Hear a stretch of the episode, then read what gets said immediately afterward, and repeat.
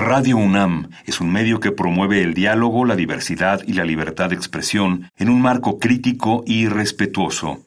Los comentarios expresados a lo largo de su programación reflejan la opinión de quien los emite, mas no de la radiodifusora.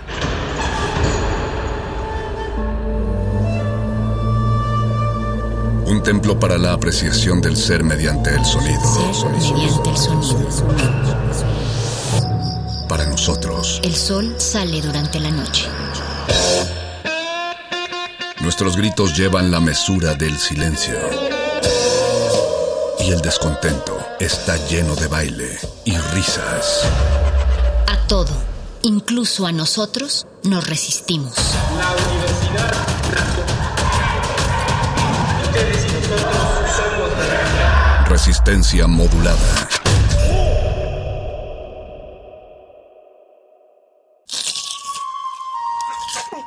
Es momento de alimentar nuestro espíritu con páginas. Las letras son la botana del alma.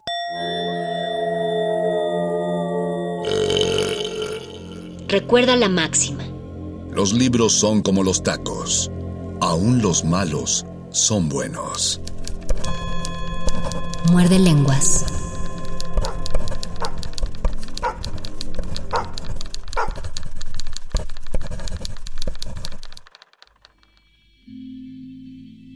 Buey muerto, como en aguas turbias de crecida, me siento medio sumergido entre destrozos del presente, dividido, subdividido, donde rueda enorme el buey muerto.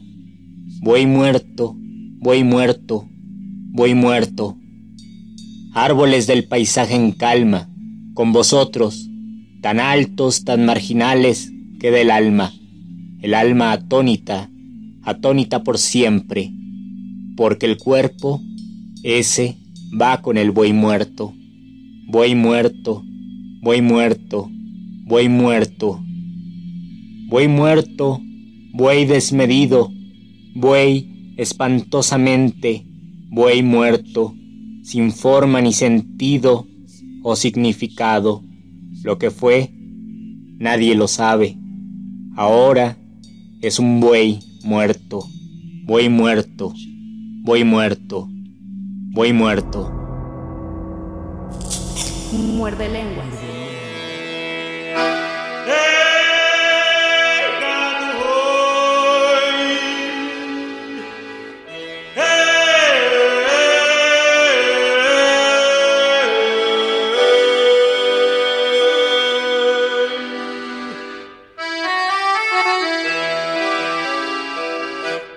Numa tarde bem tristonha, gado muge sem parar, lamentando seu vaqueiro que não vem mais apoiar. Não vem mais a boiar tão dolente a cantar.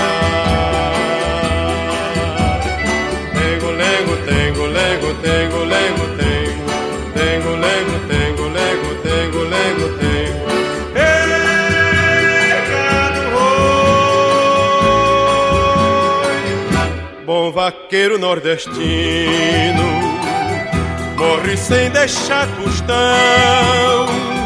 O seu nome é esquecido nas quebradas do sertão nunca mais ouvirão seu cantar, meu irmão.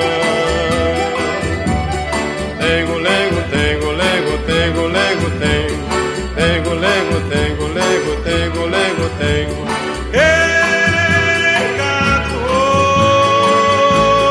Oi, sacudido numa cova desprezado do Senhor. Só lembrado do cachorro que ainda chora a sua dor.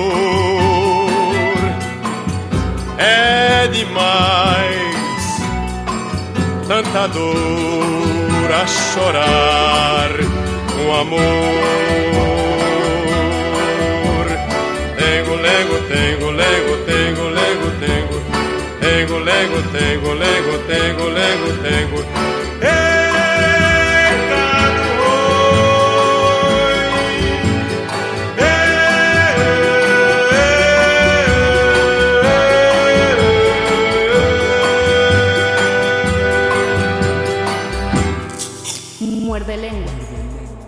Muy buenas noches, querida resistencia que sintoniza este 96.1 de FM Radio UNAM. Los saluda Luis Flores del Mal y les doy una cálida bienvenida a otro muerde lenguas de letras, taquitos y poesía. Lo que escuchamos es una canción de Luis Gonzaga, en la voz de Luis Gonzaga, que se llama La muerte del vaquero y habla de un familiar, me parece, que murió de una pedrada y cuyo asesinato nunca fue esclarecido, pero cuando estaba agonizando el caballo, su caballo se dio cuenta de ello. Entonces, más o menos desde la perspectiva del animal es que se aborda esa muerte del vaquero y además el inicio de la canción cuando hay unos murmullos, a esos murmullos se les llama aboyo y es como un llamado a los bueyes, el sonido que hacen los vaqueros para llamar al ganado. Entonces, obviamente la canción está ambientada en el nordeste brasileño, donde hay vaqueros, donde hay bueyes, y lo que está sonando, además de la lamentación de la muerte de este vaquero, es el aboyo, el llamado a los bueyes. Y antes les compartí un poema del poeta brasileño Manuel Bandeira, que se llama Buey Muerto y donde también se lamentan por no la pérdida de un ser humano, sino la pérdida de un buey.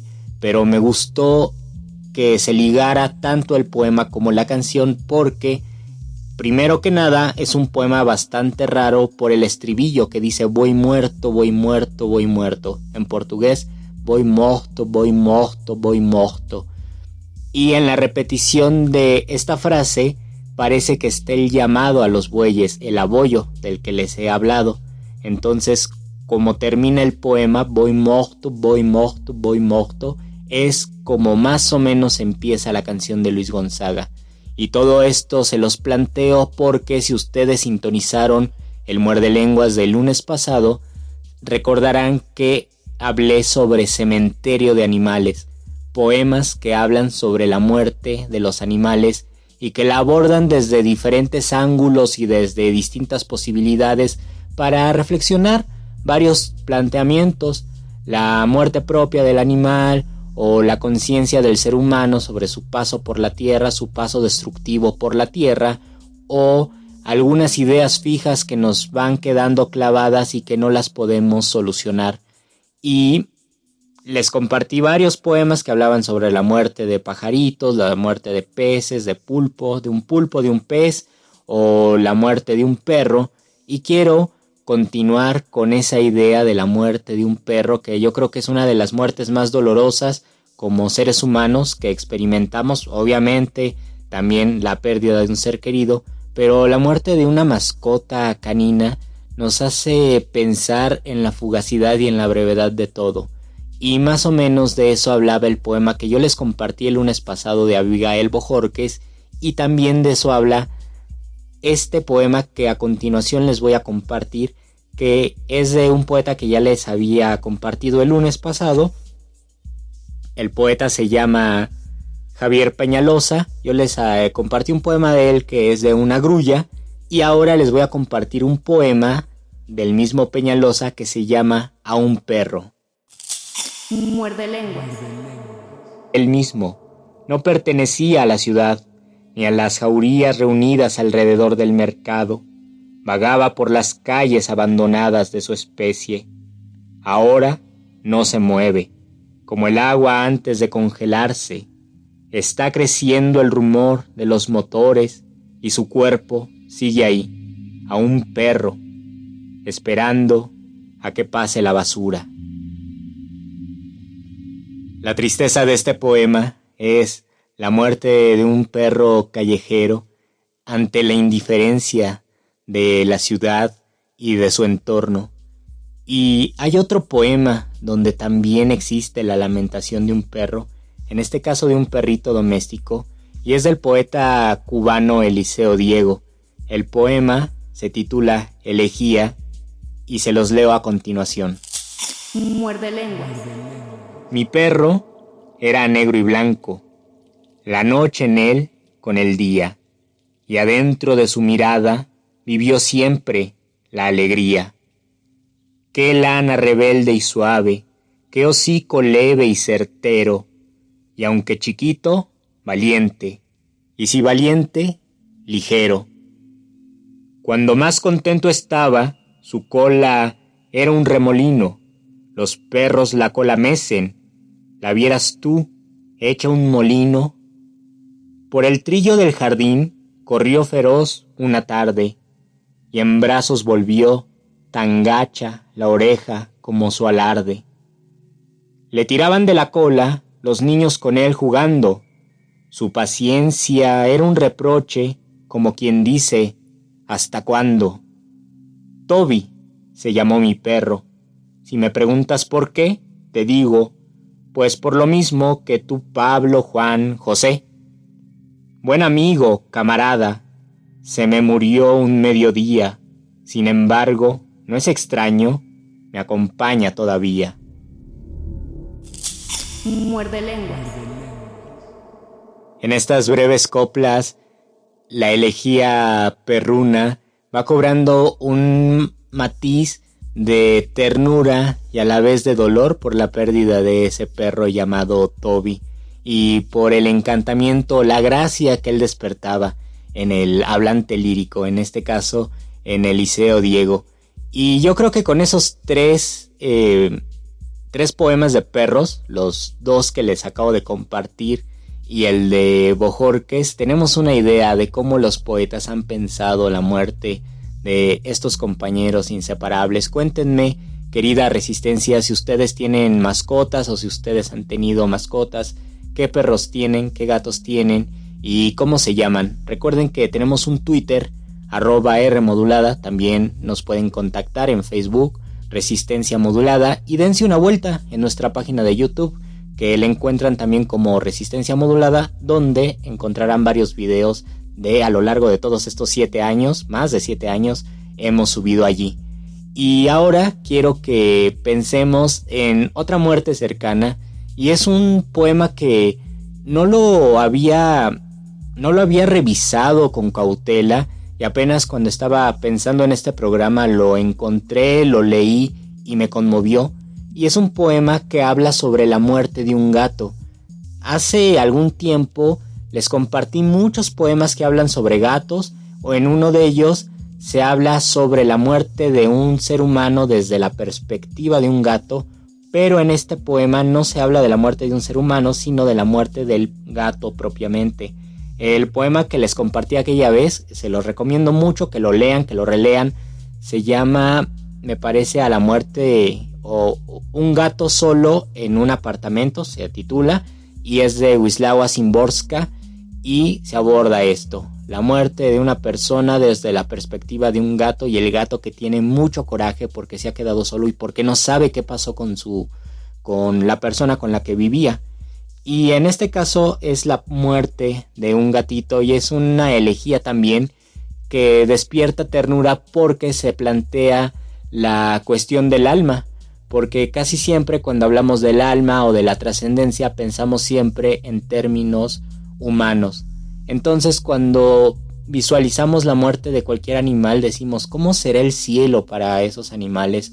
¿Cómo será la trascendencia? solamente el cielo está poblado de todas las criaturas humanas o también de todas las formas de vida. Eso significa que un tardígrado se va al cielo después de morir.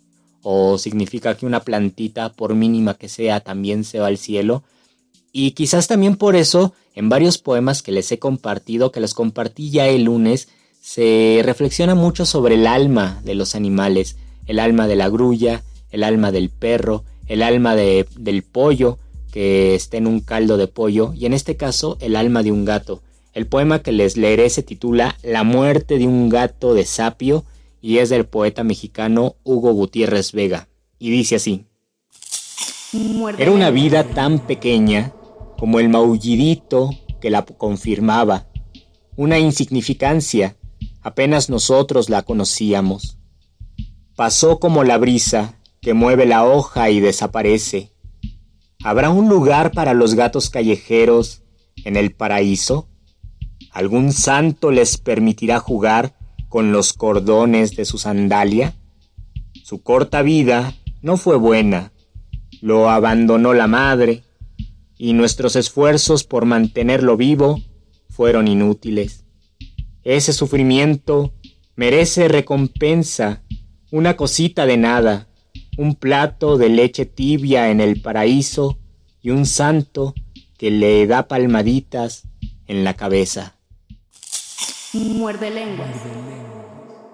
Otro poema triste porque es un gato callejero, así como el primer poema que habla de un perro callejero.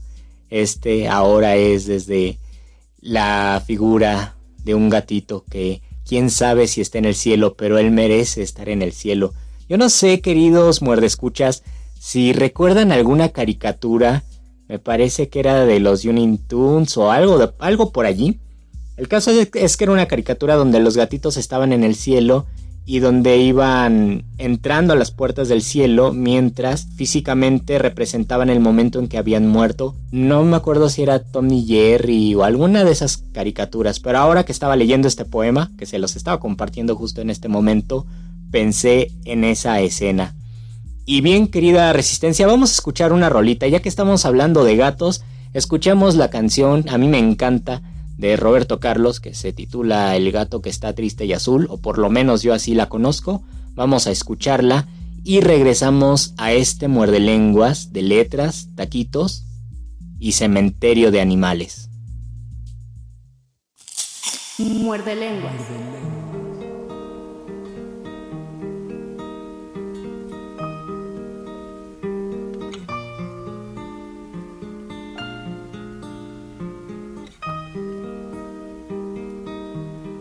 Cuando era un chiquillo, qué alegría,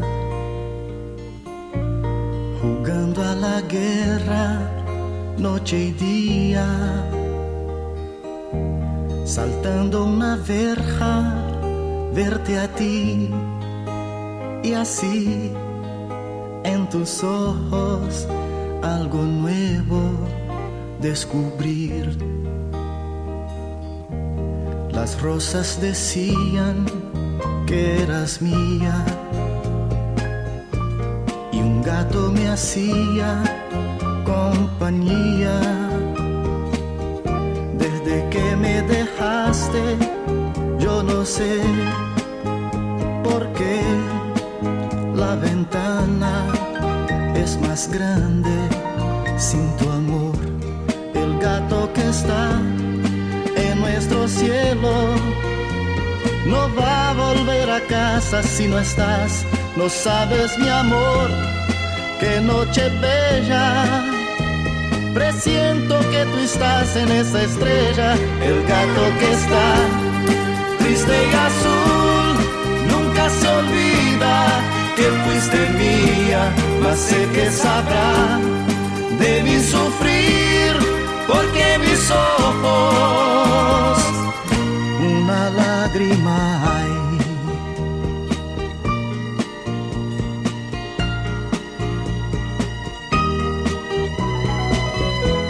Querida, querida, vida mía, reflejo de luna que reía.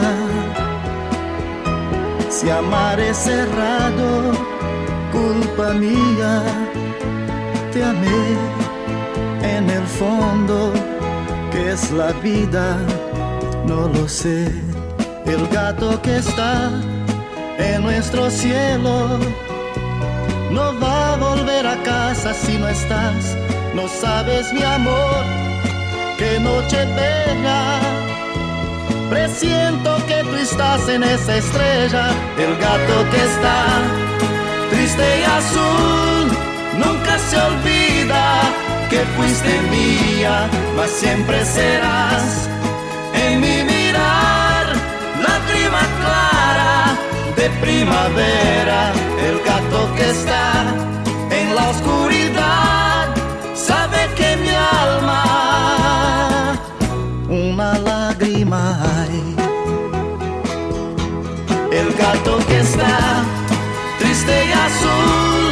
Nunca se olvida que fuiste mía, mas siempre serás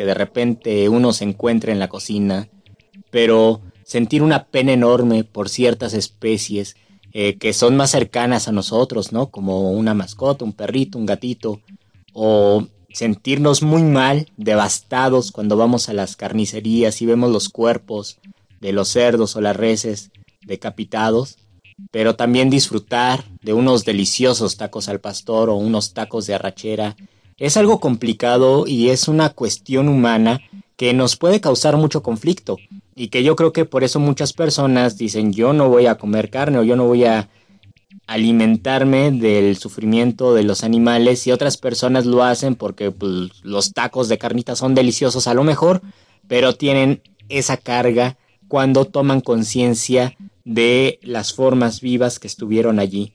A esto se ha tratado desde la poesía, pero también se ha reflexionado en términos sociológicos, en términos humanos, en términos filosóficos, y yo creo que se relaciona con nuestra manera de entender el mundo y de tener conciencia en el mundo. Yo les hablaba el lunes de cómo los seres humanos, cuando nos sensibilizamos, cuando propiamente nos humanizamos, vamos teniendo conciencia de las cosas que nos rodean y nos vamos ligando con cada cosa, con cada objeto, con cada materia. Y así podemos pensar, por ejemplo, que la madera de los libreros fue también un árbol y ese árbol estaba vivo y tenía una cierta conciencia o que las piedras algunos dicen que también tiene una conciencia oculta y que todo lo que comemos, aun cuando sean vegetales, también eran una forma de vida y también por lo tanto tenían un tipo de conciencia o por lo menos no sé cómo le puedan llamar ustedes, pero un tipo de inteligencia o de información genética si quieren que les hacía crecer, realizar la fotosíntesis y los demás procesos de los organismos vivos. Entonces, cuando uno toma conciencia de ello, su relación con las cosas y con el mundo va a cambiar. Y de esta manera quiero que pasemos a un terreno poético más delicado en términos simbólicos y me refiero a, las a la muerte de, de las mariposas. Voy a compartirles tres poemas de mariposas, de mariposas muertas, y estos poemas me llaman la atención porque tienen un lenguaje bastante enrarecido. En algunos casos es más que en otros, pero en los tres poemas que les voy a compartir, las mariposas poéticamente se enrarecen en ese lenguaje. Hay un extrañamiento y hay algo raro en el lenguaje que más o menos se los voy a ir explicando mientras les lea estos poemas. El primer poema que les voy a compartir es de Gonzalo Rojas y es un poema que se titula Requiem de la mariposa. Quiero que reparen en que hay muchas frases que no se terminan, como si ver una mariposa muerta nos dejara sin habla, sin palabras. Entonces en el poema más o menos intenta reproducir eso. ¿Quién sabe qué significa la muerte de una mariposa? Y yo, aunque soy poeta y estoy escribiendo de eso, no me alcanzan las palabras para decirlo, así que mi poema va a estar lleno de silencio, un silencio que implica estar hipnotizado o estar extrañado al contemplar la muerte de una mariposa. El poema dice así. Muerde lenguas. Sucio fue el día de la mariposa muerta. Acerquémonos a besar la hermosura reventada y sagrada de sus pétalos que iban volando libres, y esto es decirlo todo, cuando sopló la arruga y nada sino ese precipicio que de golpe y únicamente nada. Guárdela el pavimento salobre, si la puede guardar, entre el aceite y el aullido de la rueda mortal, o esto es un juego que se parece a otro cuando nos echan tierra, porque también la arruga, o no la guarde nadie, o no nos guarde larva, y salgamos donde, por último, del miedo, a ver qué pasa, hermosa, tú, que aún duermes ahí, en el lujo de tanta belleza, dinos cómo, o por lo menos, cuándo. Muerde lengua. Qué extraño poema este de Requiem de la mariposa de Gonzalo Rojas. La arruga, con mayúscula la A de arruga, es la muerte. Entonces la arruga, la muerte, llega a la mariposa con la mariposa que estaba volando, sopla y la mariposa muere. Y entonces el poeta reflexiona, híjole, a esto también me va a pasar a mí porque también llegará la arruga y soplará y también voy a morir. Pero hay un extrañamiento en el poema y es que la muerte de la mariposa parece un acto hermoso, parece una cuestión que evoca la belleza aun cuando está muerta, por la simetría de sus alas parecidas a los pétalos, hay belleza aun cuando ya no está viva la mariposa y esto le provoca una angustia existencial en el al poeta que no sabe cómo decirlo con palabras y a la misma mariposa le pregunta, tú dinos qué pasa con esto, dinos cuándo o por lo menos cómo. Y todos esos espacios silenciosos del poema, el lector los tiene que interpretar y los tiene que ir rellenando con su propia experiencia ante la muerte y ante ver las cosas que han muerto. Y ahora les voy a compartir otra muerte de otra mariposa, y es un poema en prosa de Diana del Ángel, a lo mejor los muerdescuchas más viejos recordarán que Diana del Ángel estuvo en los muerdelenguas del inicio, es una poeta mexicana, una escritora mexicana muy, muy interesante y muy importante. Hace unos dos o tres años publicó en Almadía un libro que se titula Los procesos de la noche, muy, muy recomendable. Y este libro es un libro de poemas que se titula Vasija, el libro de donde voy a leerles el poema de la mariposa, y el poema se titula Bitácora Muerte y dice así. Muerde lengua. Sobre la hoja ha quedado una piel transparente que se desvanece en el aire. Su forma ovalada deja ver por los bordes la fuerza con que ha salido el nuevo cuerpo. Las orugas, que no cambian de piel, se vuelven amorfas aunque se afanen por comer hasta el último instante. Una cabeza enorme culmina un cuerpecillo. Las nervaduras secas como alas cortadas. Un escalofrío inusitado recorre mis venas. Muerde lengua. Y ya por último, quiero compartirles un poema, otra vez de una mariposa, este poema, por cierto, de Diana del Ángel juega con el discurso de bitácora como si estuviera tomando una nota de lo que está observando, que es la mariposa muerta o el juego de la oruga con la mariposa muerta. Y este otro poema también es de una poeta que ya ha estado en el Muerde Lenguas, que se llama Aurelia Cortés Peirón. Es una gran poeta también, una poeta joven mexicana, y ella tiene un poema donde habla de una mariposa y donde habla también de la ligereza de su muerte, porque tanto el poema de Gonzalo Rojas como el de Diana del Ángel, como el que ahora les leeré, relacionan la ligereza, la transparencia, lo sutil que propiamente tiene la mariposa con esa muerte. Y esto es un fenómeno poético o es un planteamiento poético, como la muerte siendo sutil, siendo ligera, siendo casi transparente en sus alas, y muy silenciosa en su vuelo, se relaciona con la muerte, como la muerte puede ser también tan sutil como para soplar y para quitarle la vida a especies que son sumamente ligeras y suavísimas como son las mariposas. Ese es un planteamiento poético y ese problema se puede desarrollar por medio del lenguaje y por medio de la poesía. Más o menos eso es también lo que plantea Aurelia Cortés en este poema que les leeré y que se titula Mapamundi. Muerde lengua. No sé su nombre, pero la llamo Mariposa Mapamundi, porque tiene veredas en sus escamas, rutas en las alas que recorro con la yema de mi dedo, una imagen satelital. El prado es una mancha verde más chica que mi pulgar y la acecha el ocre de la sequía. Solo una línea blanca divide los campos a esta distancia. No hace ruido. Sobrevuelo para ver más de cerca las copas de los fresnos, el venado que escapa entre la maleza, los surcos recién arados, todo lo que está inscrito en su cartografía. Los pastos que inundaron la ciudad y los lagos, los lugares donde se secó un río, o cambió de curso. Leo un viaje muy largo por carretera, montes desgajados, descifro los maizales en las pendientes. Su ala es solo polvo en mi mano, tela apolillada que se quiebra sin crujido. No sé que la lastimo cuando descubro la transparencia.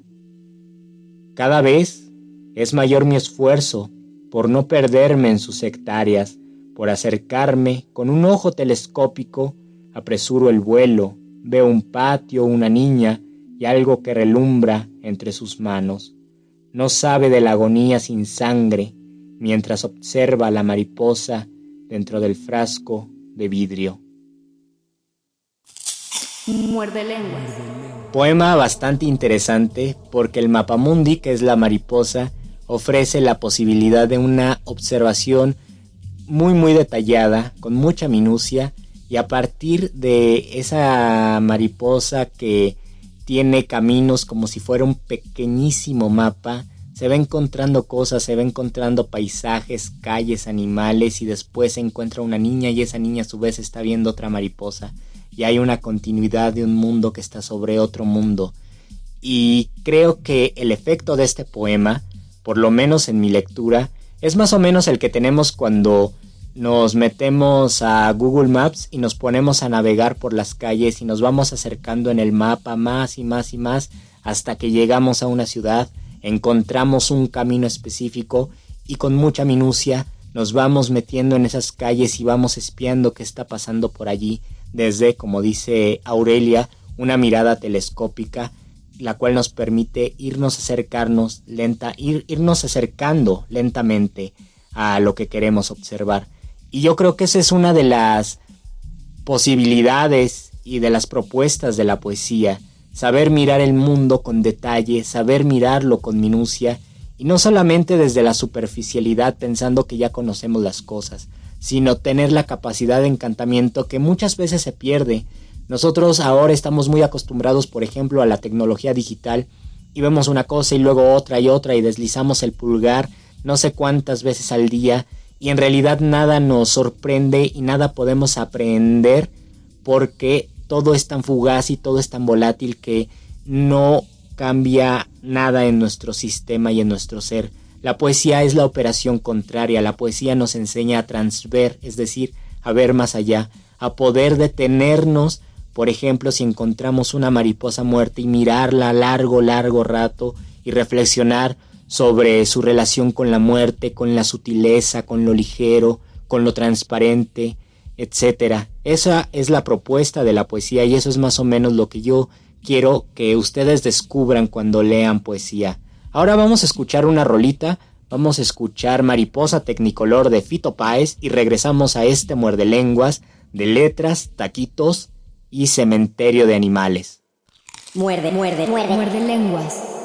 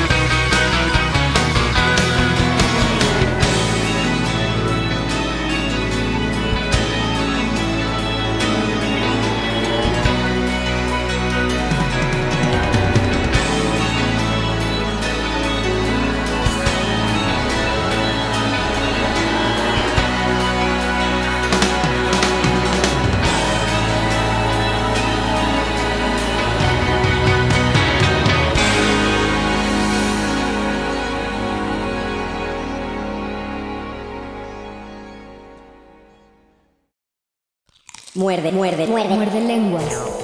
Después de escuchar esta rolita de Fito Páez, Mariposa Tecnicolor, regresamos para este último bloque muerde lenguoso donde hablamos de letras, taquitos y cementerio de animales. Casi nunca hablamos de taquitos, pero en este muerde lenguas sí aparecieron los tacos cuando les dije que uno disfruta los tacos al pastor y los tacos de arrachera, pero también uno no puede no ser sensible cuando encontramos los cuerpos en las carnicerías, porque la muerte de los animales, de lo que estamos hablando, representa muchísimas cosas y se puede observar desde diferentes ópticas y nos puede también sugerir diferentes lecturas de la vida. Ya lo observamos también con los poemas de las mariposas que les compartí en el bloque anterior, esta fortuna de saber mirar algo y de experimentarlo viéndolo detenidamente. Es algo muy complicado y es algo muy complejo porque regresando al ejemplo de la tecnología digital y de poder estar hipnotizados mirando la pantalla de nuestros dispositivos y deslizando el pulgar una y otra y otra vez durante tres horas, si alguien del pasado nos viera, a lo mejor pensaría que tenemos muchísima atención y muchísima concentración en lo que hacemos y tenemos la plenitud para poder vivir ese momento y en realidad está pasando todo lo contrario. Nuestra mente simplemente está consumiendo golosinas visuales y auditivas y no está advirtiendo, no está contemplando ni se está introduciendo realmente en un momento específico. La poesía, como les digo, es la operación contraria. En la poesía podemos introducirnos y podemos mirar con esa sutileza y con esa quietud y parsimonia alguna situación o explorar algún evento. Eso es más o menos lo que yo creo que propone la poesía. Y el siguiente poema es bastante crudo en relación con la muerte de los animales porque el hablante lírico se asume asesino de animales y en este caso se asume asesino de hormigas. ¿Quién no ha matado una hormiga? Y tal vez, ¿quién no ha sentido padecimiento o se siente avergonzado por la muerte de una hormiga? Yo creo que cuando una persona está completamente conectada con la vida, no podría matar ni una cucaracha ni un mosquito. Se dice que los carmelitas descalzos, aunque algunos algunas personas religiosas caminaban con muchísima calma para no pisar ningún insecto. Y cuando, por ejemplo, uno pisa sin querer un caracol, es un hecho que da muchos, muchos escalofríos y por lo menos yo cuando he cometido esa torpeza me hace sentir muy mal. Y sin embargo, es contradictoria la especie humana y la conciencia humana, porque por ejemplo también me encanta ver la vida de las plantitas pero cuando hay una plaga o hay un conjunto de moscas que están invadiendo, me dan ganas de matar todas esas mosquitas para que las plantas sigan creciendo. Entonces, estos términos de la vida, la muerte, vivir, matar, son muy complicados y son problemáticos en sí. Por eso la poesía aborda eso. Ahora sí les voy a leer un poema de Carlos Drummond de Andrade, poeta brasileño, que se titula justamente Matar y aunque no lo crean parece que tiene un final afortunado en cuanto a su narrativa. El poema dice así.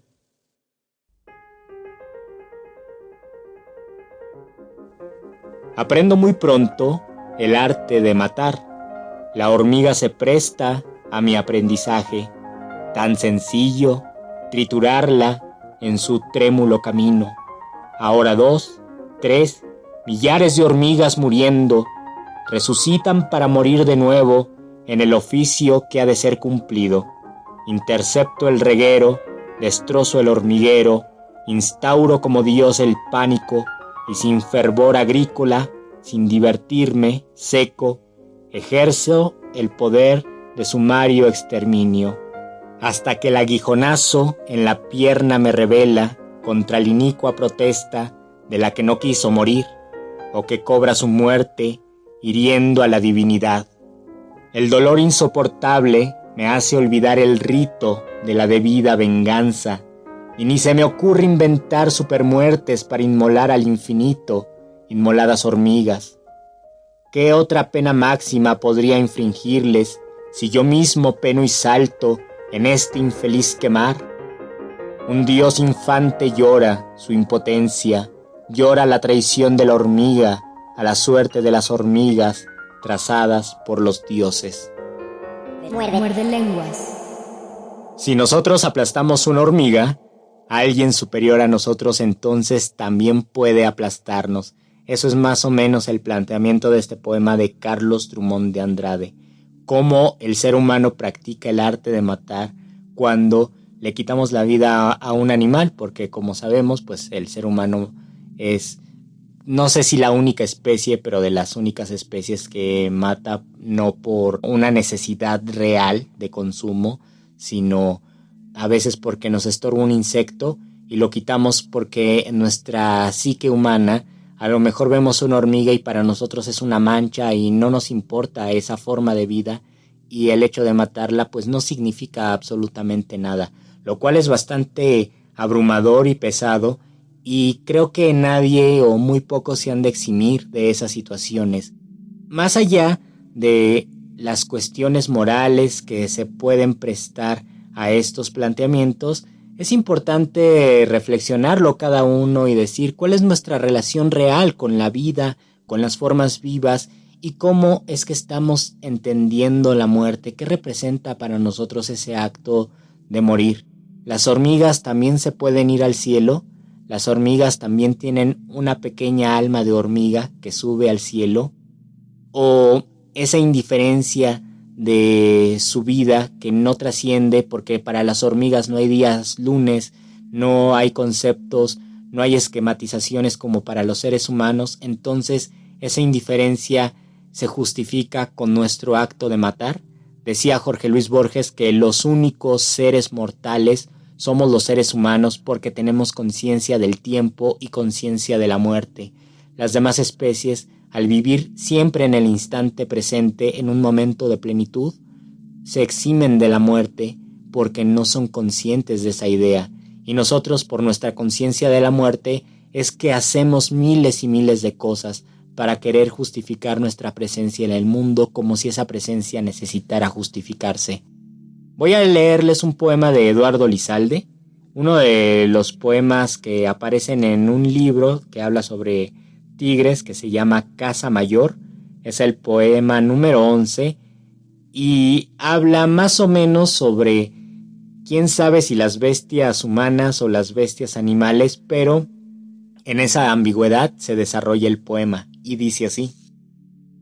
Otras bestias declinan siempre al oro del alba, al mediodía furioso, nunca en la noche de augurios persistentes y toses de rifleros suicidas. Ostentosas, diurnas, claras bestias vivientes se quiebran, pierden pie, se apagan o se oxidan y oscurecen, y alrededor del que las mira, el que las piensa, caza, colecciona, también se acorta el campo, se estrecha el cerco, van cegándose luces como en el corredor de una casona. Los ojos de un leopardo, los mil ojos, que en altas horas deja morir fuegos, lámparas de fiesta.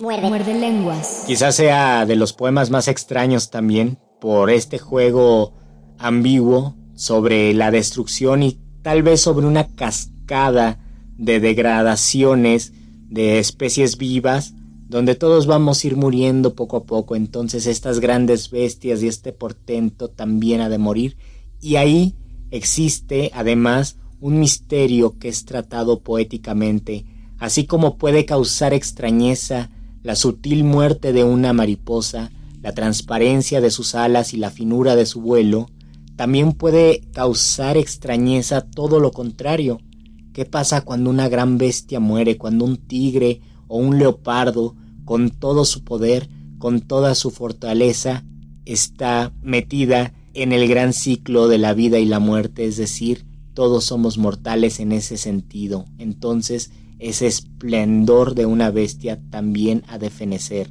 Y esta creo que es una de las grandes enseñanzas porque cuando pensamos en sentirnos muchísimo y en crearnos una imagen de esplendor y entronizarnos a nosotros mismos, no por eso nos eximimos de la muerte, y eso es lo que trata o lo que interpreto de este poema de Lizalde. Y ya por último, quiero despedir a este muerde lenguas compartiéndoles un poema que a mí me encanta de Francisco José Cruz, que ya se los he compartido en otras ocasiones, donde se habla de una comida y de un desdoblamiento porque mientras él está comiendo el venado, el venado sigue por allí en el bosque. Entonces parece que es una solución bastante interesante sobre nuestra relación con el mundo y con las cosas. Él es consciente de que lo que come fue una forma viva y sabe que paralelamente por un misterio poético esa forma, el venado, puede seguir por allí. El poema se titula Manera de comer y dice así. Muerde. Muerde lenguas. Tengo en el plato, ya partido, un pedazo de carne, de venado que corre por detrás de las dunas, mientras yo lo mastico y lo digiero tan despacio que acaso también él se haya parado en cualquier tronco absorto del camino.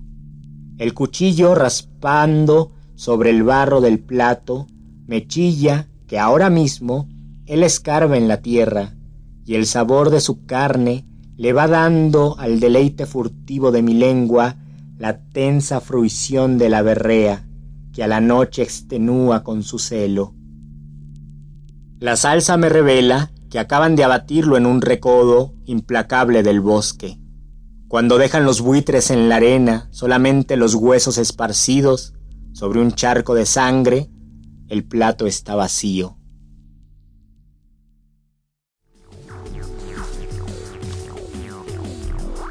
Y bien, querida Resistencia, así terminamos estos muerdelenguas de letras, taquitos y cementerio de animales. Espero que les haya invitado a reflexionar sobre nuestra relación con el mundo, con la naturaleza, con la muerte de otras criaturas y también cómo podemos por medio de la poesía conocer todo esto y pensar en estas posibilidades. Creo que la poesía es una gran forma de comprender el mundo y de estar en el mundo y mientras estamos en este mundo, también estén en esta resistencia porque le quedan dos buenas horas, así que sigan sintonizados. Yo mientras tanto me despido de ustedes, soy Luis Flores del Mal y nos escuchamos muy pronto. Hasta luego. Muerde, Muerde lenguas.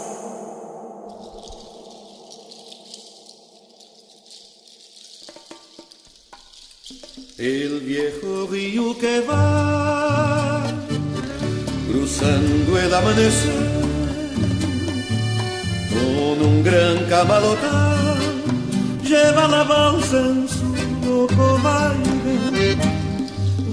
la cosecha, cosechero yo sé, y entre copos blancos mi esperanza cantaré. Con manos curtidas dejaré en el algodón mi corazón. La tierra de Chacu quebrachere y montarás prenderá mi sangre con un ronco zapucay y será en el surco mi sombrero bajo el sol faro de luz. Algodón que se va que se va que se va plata blanca mojada de luna y sudor un ganchito borracho de sueños y amor quiero yo. Algodón que se va, que se va, que se va, plata blanca mojada de luna y sudor, un ganchito borracho de sueños y amor quiero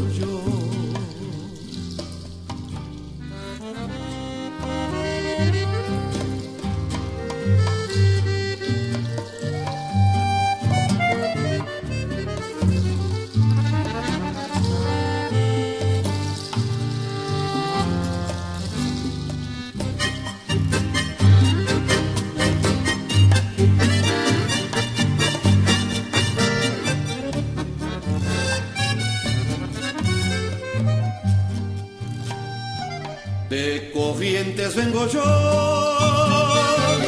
barranqueras ya se ven, y en la costa un acordeón, gimiendo va su lento llámame. Cosecha, cosechero yo seré, y entre copos blancos mi esperanza cantaré, con manos curtidas dejaré el algodón mi corazón. De Chaco quebrachera y montarás. Prenderá mi sangre con un ronco zapucay. Y será en el surco mi sombrero bajo el sol Faro de luz. Algodón que se va, que se va, que se va. Plata blanca mojada de luna y sudor Un ranchito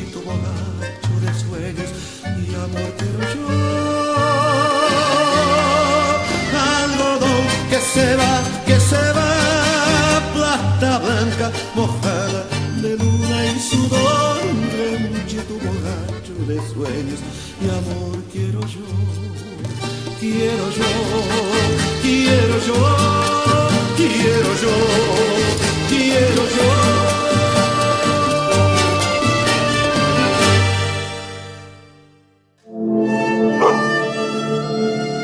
Última enseñanza del día. El dinero no compra la felicidad. Pero compra libros y tacos. Y eso se le parece mucho. Medítalo.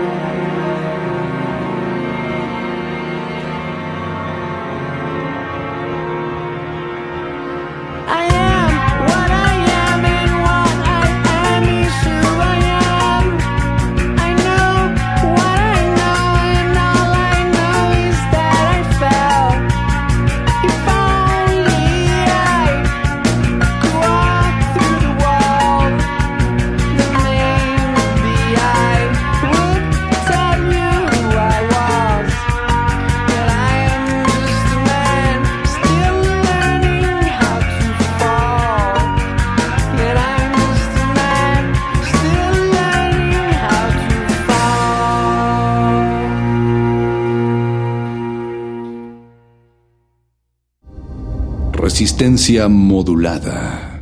Un individuo puede resistir casi tanto como un colectivo, pero el colectivo no resiste sin los individuos.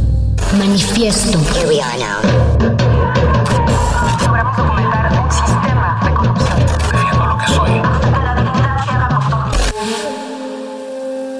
No hay sonidos distintos, solo separados. Tu cuerpo es una revolución. Manifiéstate. En la Ciudad de México, familiares de víctimas desaparecidas develaron una antimonumenta para poder exaltar la lucha constante de las mujeres contra la violencia de género. Vamos a verla. Este sábado, en la Ciudad de México, colectivos feministas, madres buscadoras de familiares desaparecidos y activistas develaron una antimonumenta en el lugar en donde se ubica la estatua de Colón en Avenida Paseo de la Reforma.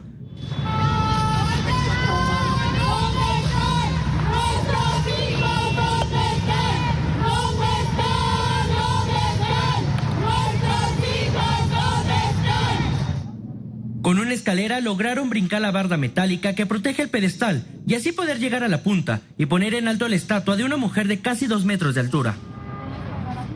Vamos a ver a la mujer que lucha, a la mujer que lucha por verdad, por justicia y porque se haga visible y que la gente entienda que no queremos destruir, que no queremos eh, dar mala imagen, porque la mala imagen ya está haciendo México una fosa clandestina, eh, siendo un México que eh, revictimiza a las víctimas. También escribieron los nombres de víctimas de feminicidios, así como de mujeres que fallecieron en el camino luchando para encontrar a sus familiares desaparecidos. Estamos aquí porque se está haciendo un acto simbólico en honor a las mujeres que luchan, que luchan por verdad, que luchan por justicia y que luchan por, por encontrar eh, lo que el gobierno no ha hecho. Eh, visibilizar la labor, visibilizar la lucha y el dolor que muchas, muchas mujeres han sufrido, que han sido violentadas, que han sido asesinadas por buscar paz y tranquilidad, no por buscar ser alguien importante en el país. Pese a que hubo un corte a la circulación, la manifestación se llevó pacíficamente. Son actividades totalmente pacíficas, ninguna es este, confrontación con las policías. Obviamente desde muy temprano que hemos estado aquí, los policías han estado hostigando, han estado grabando con sus teléfonos particulares. Por lo que ahora hacen un llamado a las autoridades para que las desapariciones y los feminicidios no sigan en aumento de feminicidios, de personas de desaparición forzada. Sabemos que el presidente en su último informe de gobierno dijo que habían bajado los feminicidios, cuando no han bajado, han incrementado. Tenemos puntos rojos en la Ciudad de México, tenemos puntos rojos en la periferia, a los alrededores de la Ciudad de México. No es posible que él diga que pues han bajado. Manifiesto.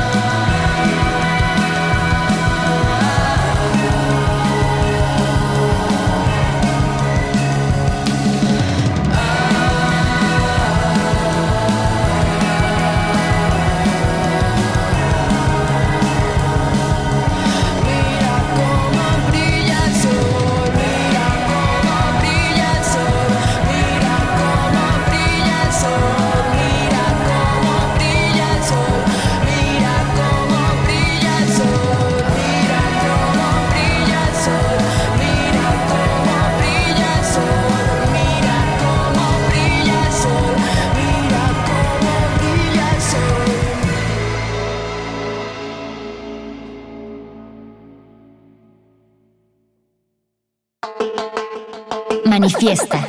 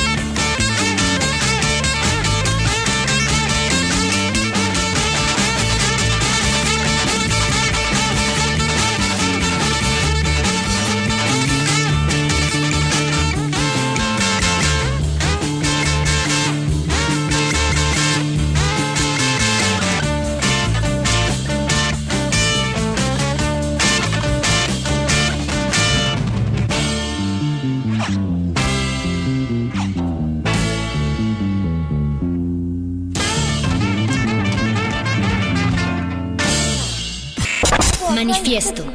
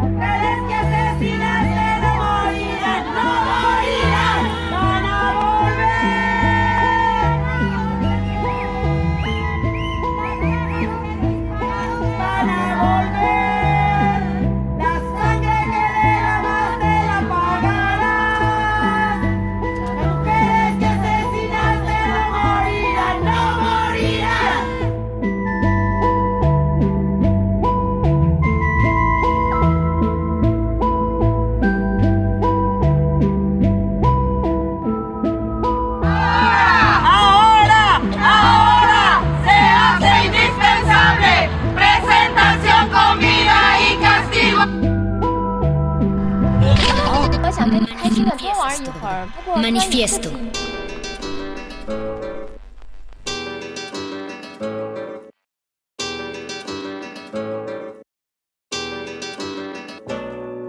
Hi, my friend, you know me, yo lo sé.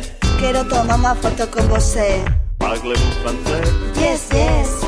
Could you take a picture dancing on the stage? stage? He llegado hasta aquí tras mucho esfuerzo. Disfrutar lo máximo posible. Me lo merezco. Vamos a estirar los días. No existe el tiempo. Cada minuto es un bonito recuerdo. El souvenir, nuestro amuleto. Te compraremos algo prima, te lo prometo. Llevo la guía bien estudiada, más que chapada. He soñado con cada lugar del mapa. Quiero hacerme una foto en el monumento. Voy a salir contigo siempre sonriendo. Representa el movimiento del momento. Foto, foto, foto. Monumento. Atiendan, por favor. Esta era la casa de Napoleón. Y aquí guardaba sus leones a los que alimentaba con aquellas plataneras que ven allá al fondo a la derecha. Y esto que ven aquí no es el realismo mágico y no sé cómo se llama, pero lo construyeron unos señores muy antiguos con mucho esfuerzo. Shibuya y Tiananmen. Oslo, Dubrovnik. África, África. Yo qué sé. Quiero tenerlos todos detrás. Todos detrás. Quiero ser una superestrella. En mi postal. Hay cola para hacerse la foto en el monumento. ¡Qué sufrimiento! Cobran un euro. Venden recuerdos del monumento en pequeño. Nanomonumentos con tu cara para usar de llavero. ¿Pero dónde está? ¿Dónde? ¿Es esto? ¿Dónde?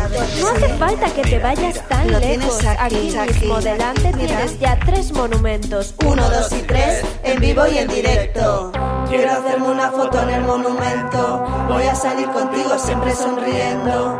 Representa el movimiento del momento. Foto, foto, foto. Monumento.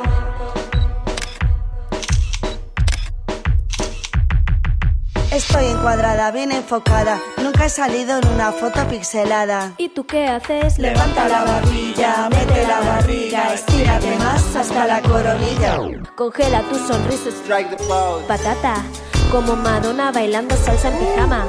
Como el señor Walt Disney el día de mañana. Ya estás tardando en hacernos la instantánea. Vas a hacer una foto a los monumentos. Representa el movimiento del momento. Vas a hacer una foto a los monumentos. Representa el movimiento del momento. Foto, foto, Foto. monumento. Foto, foto, foto. Monumento. Foto, foto, foto. Monumento.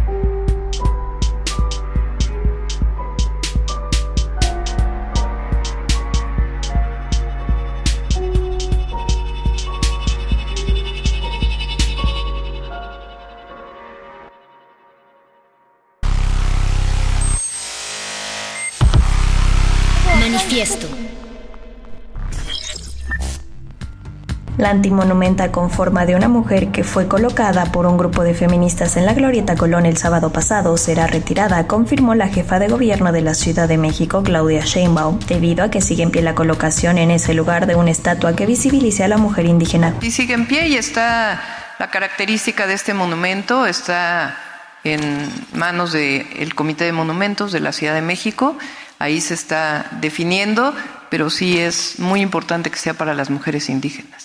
Por supuesto que estamos de acuerdo en reconocer a todas las mujeres que han luchado por los derechos de las mujeres y en general. La mandataria local detalló que la llamada Glorieta Colón será ocupada por una estatua para dignificar a la mujer indígena, por lo que hablarán con el grupo feminista que colocó la figura de madera. Vamos a platicar con ellas también porque es importante platicar con ellas, pero ya eh, está en decisión de este comité y ya muy pronto tomará la decisión. Y repito, es fundamental que sea para las mujeres que históricamente no han tenido voz. Creo que en eso estamos de acuerdo todas las mujeres y todos los habitantes de este país y de nuestra ciudad.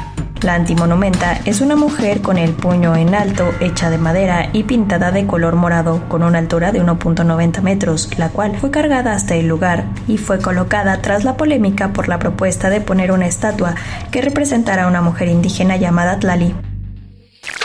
Manifiesto.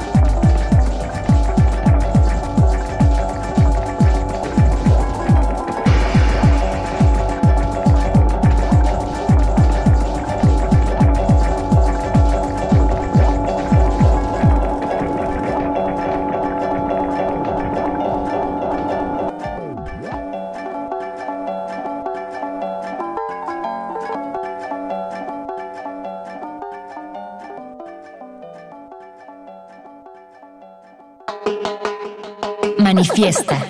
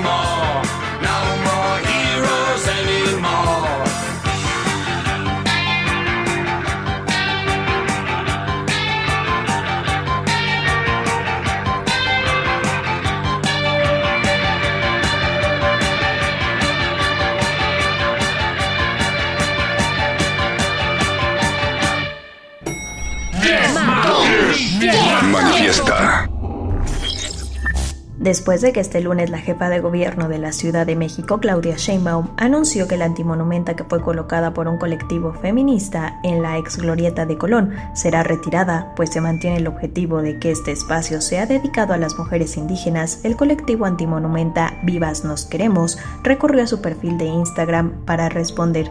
Le pidieron que leyera su comunicado, ya que en todo momento respetan a las mujeres indígenas. En dicho escrito del 25 de septiembre, el colectivo aseguró que dejaba en manos de las autoridades de la Ciudad de México qué figura debía ser colocada sobre el pedestal, pero ellas renombraron la glorieta. El nombre Glorieta de las Mujeres que Luchan fue escrito en las vallas que protegen el pedestal donde yacía el monumento a Colón, junto con los nombres de mujeres desaparecidas y otras consignas. Sin embargo, esta intervención no duró más de un día porque al día siguiente de su instalación ya había sido cubierta con pintura gris. La estatua de una mujer de color morado es una antimonumenta dedicada a las mujeres buscadoras y rastreadoras de los cuerpos que la violencia de Estado nos ha arrebatado, escribieron a las madres que buscan justicia, a las mujeres defensoras del territorio y del agua, a las mujeres de los pueblos originarios, a las mujeres afroamericanas, a las estudiantes indígenas que defienden la educación y el derecho a una vida digna de servicio a sus comunidades, a las mujeres históricas y rebeldes que han sido borradas, a las mujeres zapatistas y a las defensoras de los derechos humanos, afirma el colectivo feminista.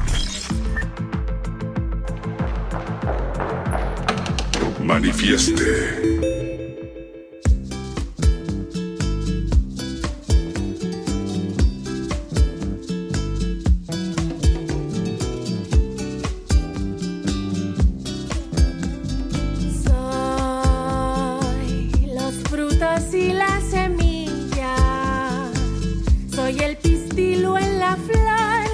está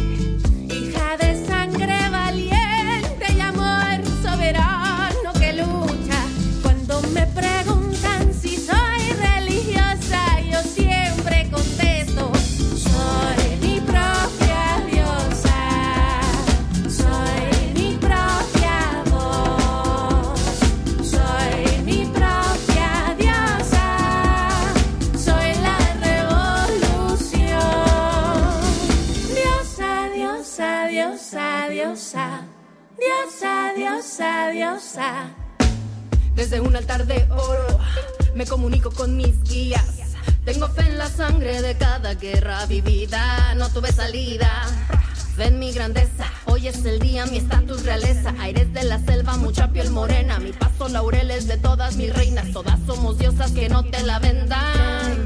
En mis poderes, nosotras, creo en las mujeres, creo en mi abuela y sus oraciones, creo en mis sueños y alucinaciones, creo en mis plantas y los sahumerios, creo en historias que guardan misterios, creo que vibro con el universo, creo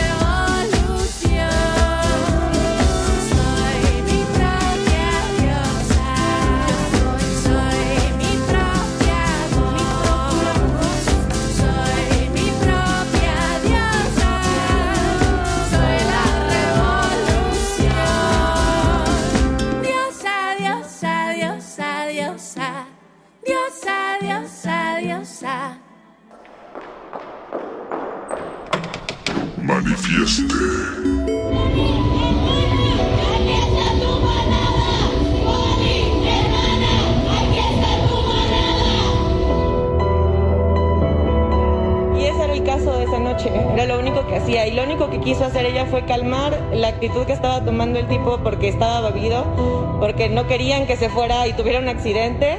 ¿Y qué fue lo que tuvo a cambio? Que terminó muerta. Y su papá, ni su hermana, ni sus amigos merecemos quedarnos sin ella solamente porque un tipo tiene pocos escrúpulos y nada de respeto por las mujeres.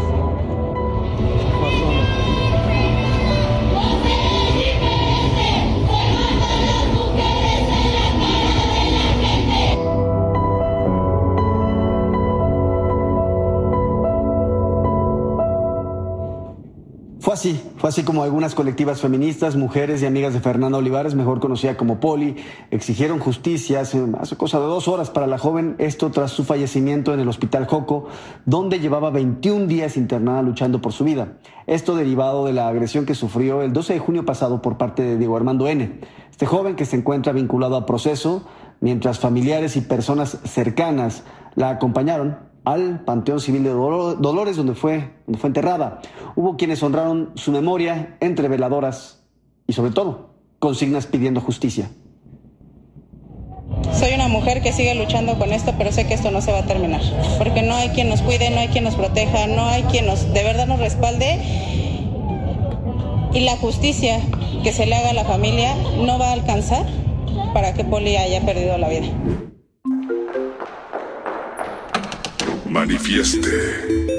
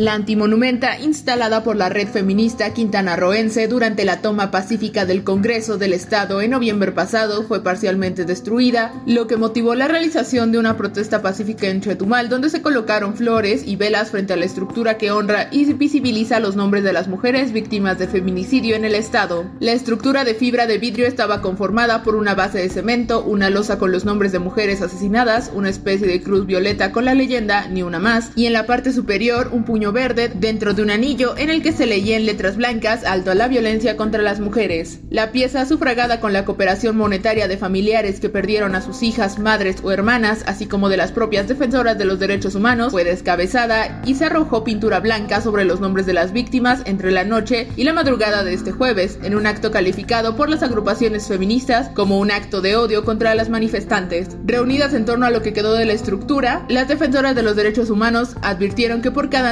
antimonumenta que se derribe, levantarán más porque no están dispuestas a que maten dos veces a sus asesinadas. Al mostrar los pedazos de la circunferencia destruida, señalaron que así es la vida de las mujeres que son objeto de alguna o varias modalidades de violencia de género cuya cúspide es el feminicidio. También responsabilizaron de lo sucedido al gobernador del estado, Carlos Joaquín González, a quien ubican como cómplice pasivo, toda vez que durante la última reunión que sostuvieron con él se le solicitó el reconocimiento del antimonumenta como reparación simbólica y de reconocimiento a la memoria colectiva de las víctimas de feminicidio. Cuestionaron a las autoridades cómo van a cuidar a las mujeres si ni siquiera pueden evitar que un monumento que honra a las víctimas de violencia feminicida sea respetado.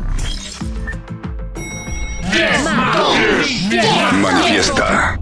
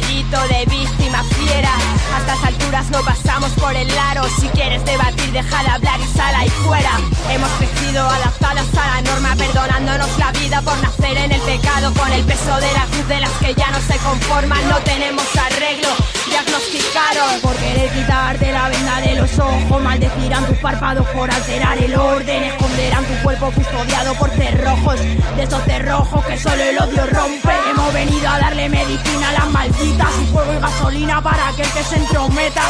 Metralleta, patón que te someta, jugar con las mujeres es jugar con dinamita.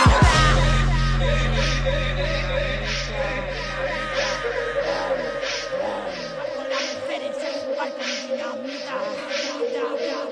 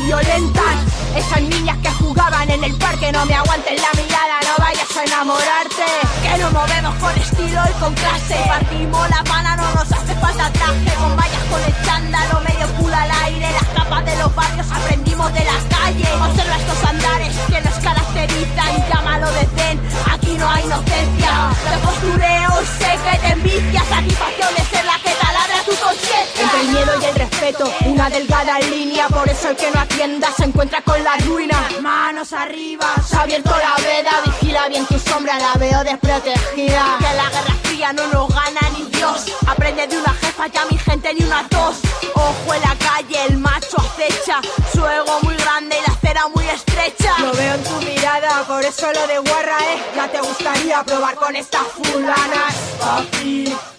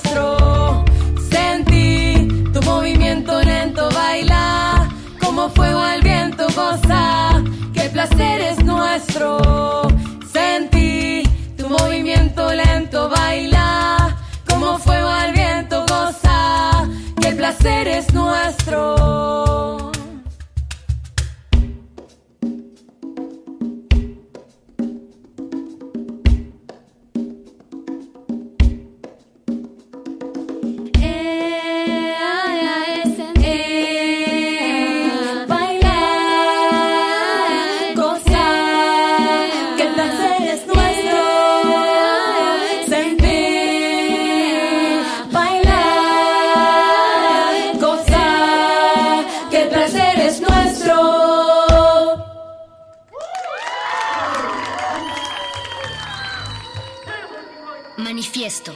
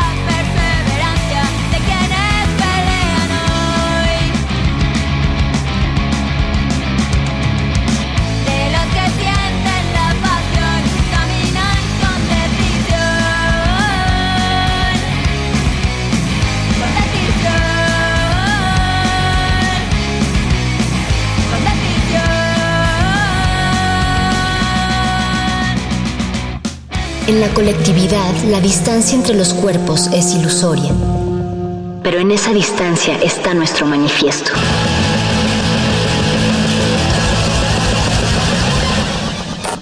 Manifiesto.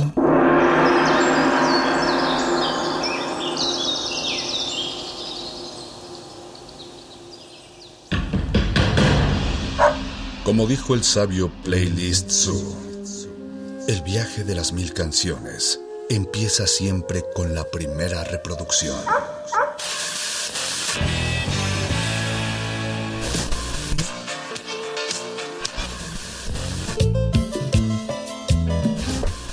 A continuación, un maestro te abrirá la puerta de su lista de reproducción. El resto va por tu cuenta. Play listo.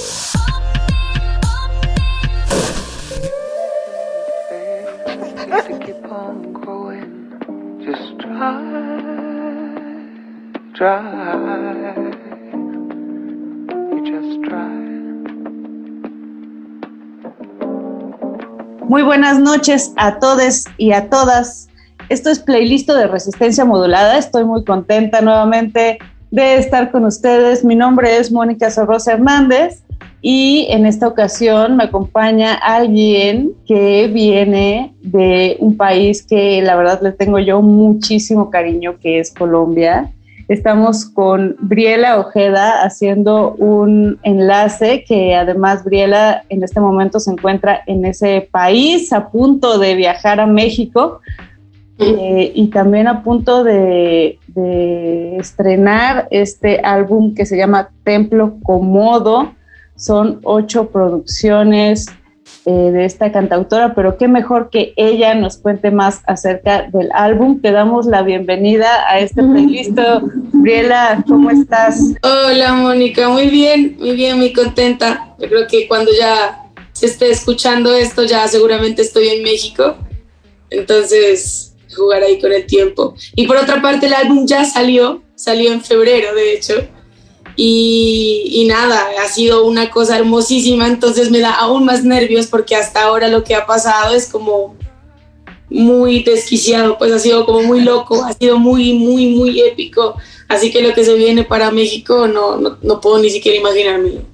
Este, este año y el año pasado en general, Briela, han sido como bien desquiciados, ¿no? Han sido como, como un ir y venir de emociones, de repente pausas necesarias. A mí siempre me gusta decir que la pausa forzosa. es necesaria, forzosa y a veces también nos sirvió para replantearnos algunas cosas. ¿Cómo viviste, pues, este, cómo estás viviendo este año y, y el año pasado? Eh, algunas personas les sirvió mucho como para esta, esta introspección, para componer, algunas otras de plano, pues decidimos entrar en, un en una hibernación, ¿no? En un descanso. ¿Tú cómo los, los has vivido, Briela? Ha sido fuerte, ¿no? Así literalmente ha sido como muy desquiciado en cuanto a que uno dice, ¿qué, qué, qué está pasando? ¿Por qué? ¿Para qué?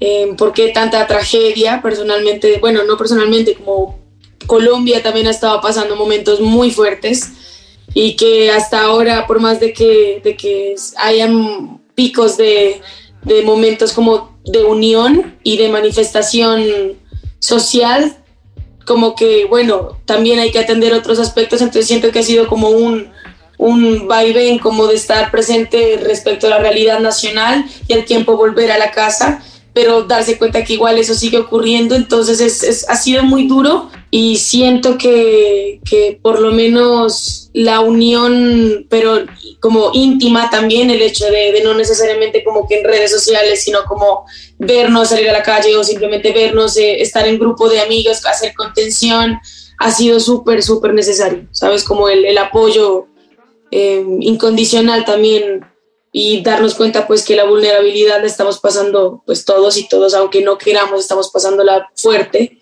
y eso hace pues que también tengamos que replantear y reconsiderar nuestras, no sé, tanto prioridades como objetivos con los proyectos que cada persona está ejerciendo.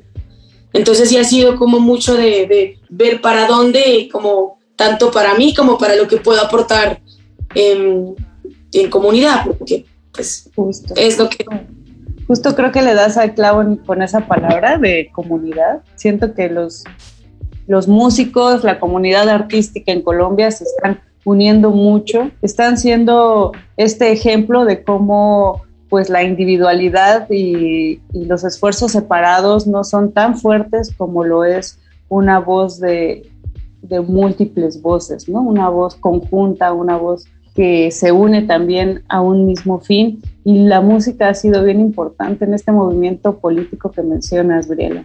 Ahorita los músicos también y la comunidad eh, artística pues son una punta de lanza. Creo que el arte es una forma de expresión que muy viva, muy refrescante. Qué chido que, que esté pasando eso en Colombia porque también creo que es parte de las enseñanzas de una Latinoamérica más unida, ¿no? Que de repente estábamos ya cada quien en un rollo distinto y ahorita es cuando aprovechar esta oportunidad que se está dando con la pandemia, con la efervescencia social y política. Mm. Y pues qué mejor que tenerte por aquí en México para que compartas más de, de, esto. Briela, a mí siempre me gusta iniciar estas entrevistas preguntándoles a nuestros invitados por por su biografía sonora, por la forma de escucha. Por ahí leí que tú eh, naciste en Inglaterra, pero ahora vives en Bogotá, si no me equivoco. Pero también, eh, pues, creciste en una parte de Colombia que se llama Nariño. Entonces, quiero imaginar un poco cuál es ese licuado sonoro, ¿no?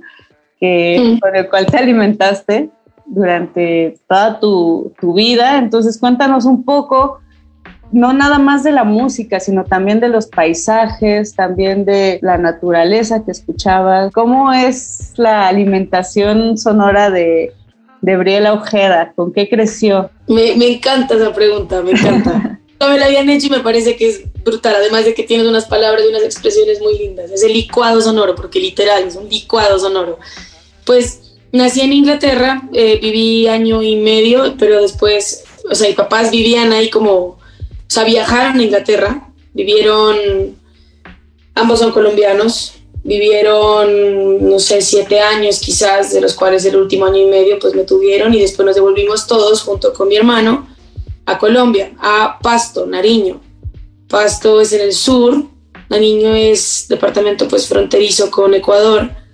Eh, entonces son paisajes que no necesariamente pues son así de playa y de calor, sino de montaña, volcán, frío, viento, eh, pero mucha magia y mucha mística. O sea, yo siento que eso es lo que también conecta, siento que tiene un, un gran lazo con, con, México y con lo que uno va a llegar a ser porque tiene mucho legado ancestral.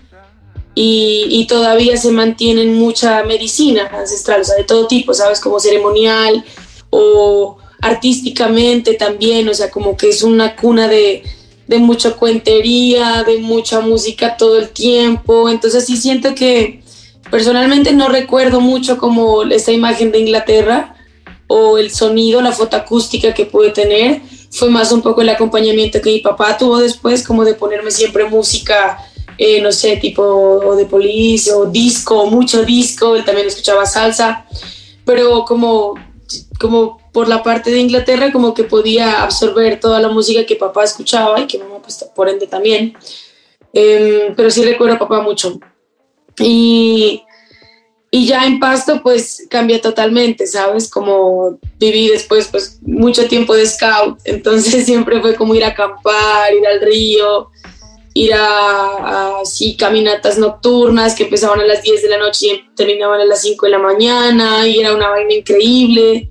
Eh, hacer guardia, entonces era como que bueno, de 2 a 3 de la mañana te despiertas vos a hacer guardia para todo el campamento, entonces ¿qué, ¿qué es eso? Es puro silencio, es estar atento de todo el paisaje, o sea, sí siento que todo el tiempo fui muy como de memoria acústica muy muy fresca, de poder querer imitar los sonidos, de, de, bromear con cosas que o eran, no sé, fonéticamente graciosas o, o como recuerdos sonoros muy vivos, no sé cómo decirlo. Y creo que después de eso fue, pues mi mamá también canta, mi tía cantaban, mi abuelo toca la guitarra, toca el tiple, pues no charango, requinto.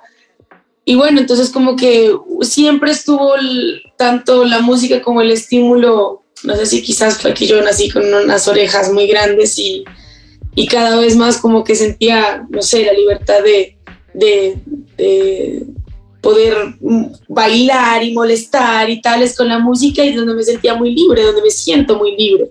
Seis años ahí, ahí me fui un año a, a Austria y después me vine para Bogotá, el cual pues ha sido una cosa también maravillosa en muchos aspectos, pero súper diferente en cuanto a la calma o, el estilo de vida que se maneja en Pasto, ¿sí? Entonces fue como un cambio más de, bueno, practicidad, tejer, ¿qué vas a hacer? ¿Por qué? Tal, tal es mi proyecto. Entonces empecé también con Chisga, Chisga acá es como que te vayas a tocar a bares, restaurantes o eh, puros covers, así como en banda, entonces como que me dio la chance también de cantar y decir, pues antes de decir que esto soy yo, quiero probar, quiero tocar cumbia, quiero cantar bossa, quiero cantar disco.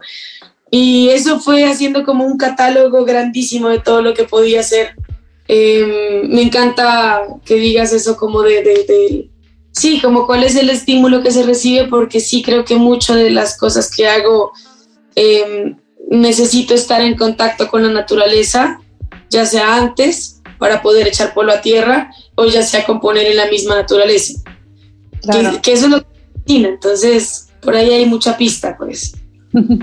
Se nota sin duda cuando escuchamos este, este disco de Templo Común, Gabriela, que tienes muchísimas influencias de la naturaleza, de los paisajes, de la montaña. Eh, Briela, hablando justo de este diálogo que existen entre distintas ciudades, Vamos a empezar con el playlist que nos compartes para esta ocasión, que además estábamos platicando que son canciones que te inspiraron para realizar tu producción musical actual. Mm, a Café Tacuba le tengo mucho aprecio, le tengo mucho amor, me ha dado mucha alegría también cuando fue a Pasto y tocaron gratis, pues no gratis, sí, abierto en la plaza para todo el pueblo no, eso fue una cosa hermosa. Yo admiro mucho esta banda. sí, me, trae mucha felicidad, como muchos momentos muy alegres. Y, futuro, siento que es un referente, o sea, si escuchas el álbum en el inicio, como que tiene una pulsación muy parecida, porque, no sé, como que era muy tan tan ceremonial y antes iba a ser un bombo y no hubo la posibilidad de agarrar un bombo, o sea, como que no, no encontramos un bombo cercano. Y, y yo utilicé futuro como un referente porque amo esa canción, tanto la letra como el dejo que tiene, así es como que es como, no sé, me imagino un gigante caminando y, así como pasos, como que igual son poco borrachos los pasos, pero, pero sí tiene así una carga densa, como coagulosa que me encanta. Y eso me pareció que fue una inspiración para, para una de las que, pues por lo menos para para una canción que es la, principal, la, del inicio, que es de una Munay. Ah, y Lian Javas. Bueno, Lian Javas sí creo que es de mis referentes, o sea, el día que, que, yo dije que voy a hacer algún día una canción con ella, vamos a cantar juntas algún día, dicho está. Y porque yo empecé mucho haciendo covers de ella, o sea, me parece que es muy inspirador la manera en que maneja la guitarra y la voz. Venga, pues vamos a escuchar este par de canciones. Recuerden que estamos en playlist de Resistencia Modulada y les recordamos nuestras redes sociales. Estamos en Facebook como Resistencia Modulada, Twitter arroba R modulada e Instagram igual arroba R modulada. Así es que regresamos. Resistencia Modulada.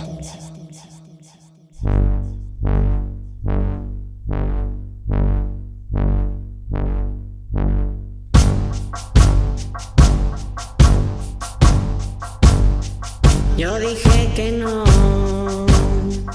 ella dijo sí, yo dije que sí.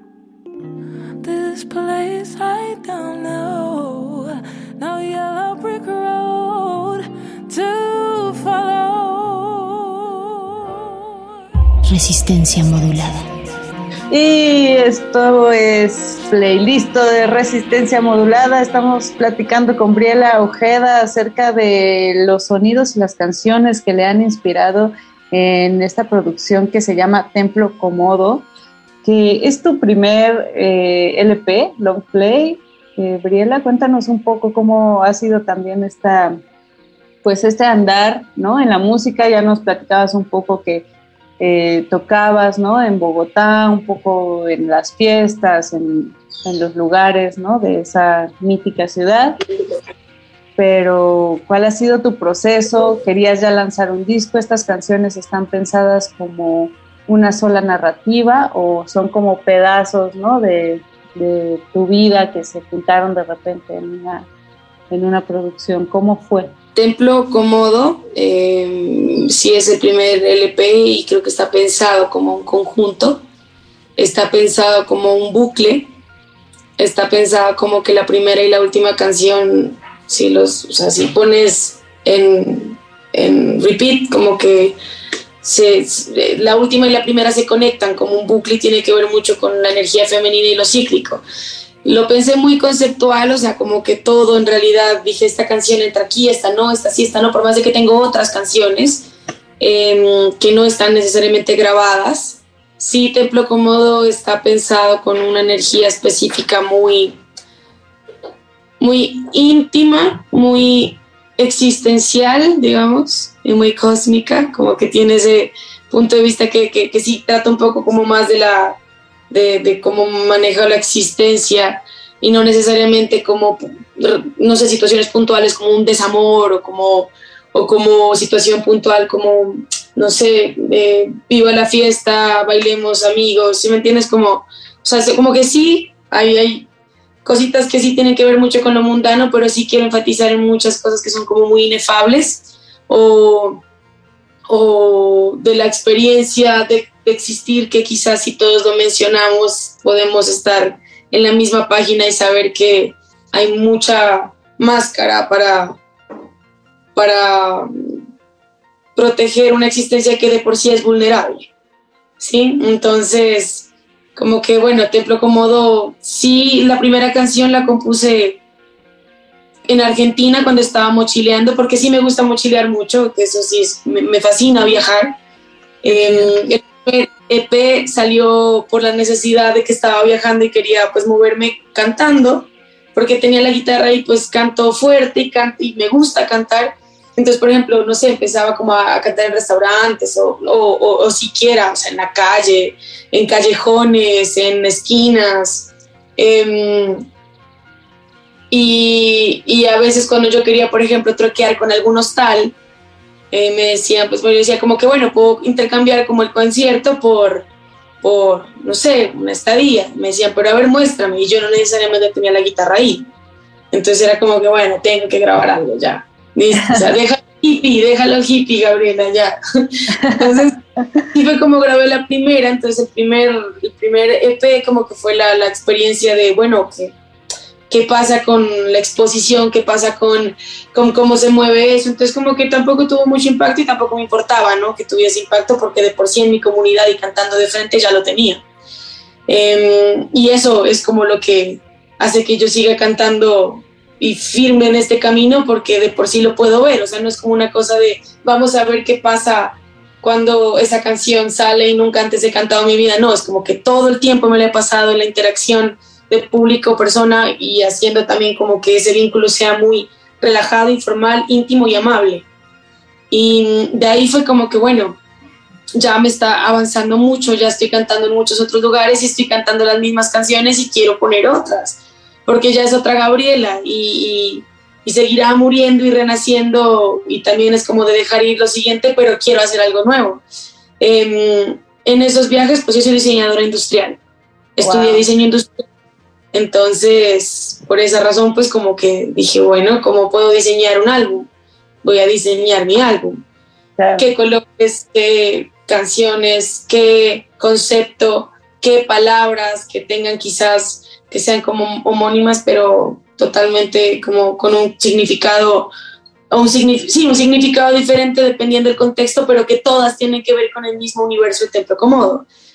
Em, hubo mucha presencia de, como medicina y, como intervención psicológica, em, como introspección también y, y, siento que por eso está cargada la canción como con conclusiones muy puntuales en cada tema, ¿sabes? Como que si lo escuchas vas a sentir como un viaje en el que se empiezan a recorrer diferentes lugares o diferentes, tanto paisajes como lugares íntimos, ¿no? Claro. Y, y, y toca temas como de tanto tanto la vulnerabilidad de simplemente decir qué diablos quieres de mi vida, que estoy dándolo todo y constantemente es como que bueno, siga, siga, siga o temas como tan, eh, no sé, como íntimos como la menstruación y como, como el, el, darle una mirada sana a la menstruación para sanar mi propio útero, para sanar mi, propio, mi propia feminidad que estaba quebrada, que estaba vuelta a nada. Y como que fue todo un proceso ahí de, de, llegar a Pasto. Mi mamá, estuve con mi mamá como cuatro meses. Mi mamá es terapeuta de familia, es consteladora, o sea, como que es una loca, ah, una pinche loca, y, como que esa pinche loca me ha ayudado a, a, darme cuenta y a sanar muchas cosas. Entonces como que Templo Cómodo sí fue como el recogimiento de todo eso que pude sanar y que va a ser también como un manifiesto para lo que queda de vida de Gabriela.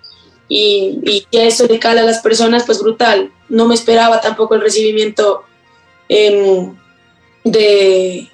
No me esperaba así la recepción del álbum psicológicamente, o sea, en las personas, como que el impacto y, el, y la almohadita emocional que fue, me pareció una locura, una locura. Es que sí, justo como, como tú dices, Briela, se siente el álbum como un respiro, como estar en un campo abierto y de repente hacer eh, una inhalación y una exhalación profunda pero también no me sorprende que, que una de de las canciones y de los artistas que hayan inspirado este disco sea Mort Garson, ¿no? ¿Te parece bien si vamos a escuchar las siguientes dos canciones para que nos dé tiempo? Porque en radio siempre es difícil, pero vamos a escuchar Plantasia de Mort Garson y también eh, Quedándote oyéndote de Spinetta. ¿Cuál, ¿Cuál es tu relación con Spinetta? Porque como que siempre, cuando alguien pone una canción de Spinetta, sé que hay algo ahí profundo, ¿no? Que llega al tajo. Es que Spinetta llega, no sé, las letras para mí me parecen hermosas, me parece hermosa, hermosa la manera de componer de Spinetta. Pues vamos a escuchar esta semillita que Briela Ojeda va a poner en nuestros oídos porque ese mensaje tiene que florecer. Así es que regresamos a este playlist de resistencia modulada resistencia modulada.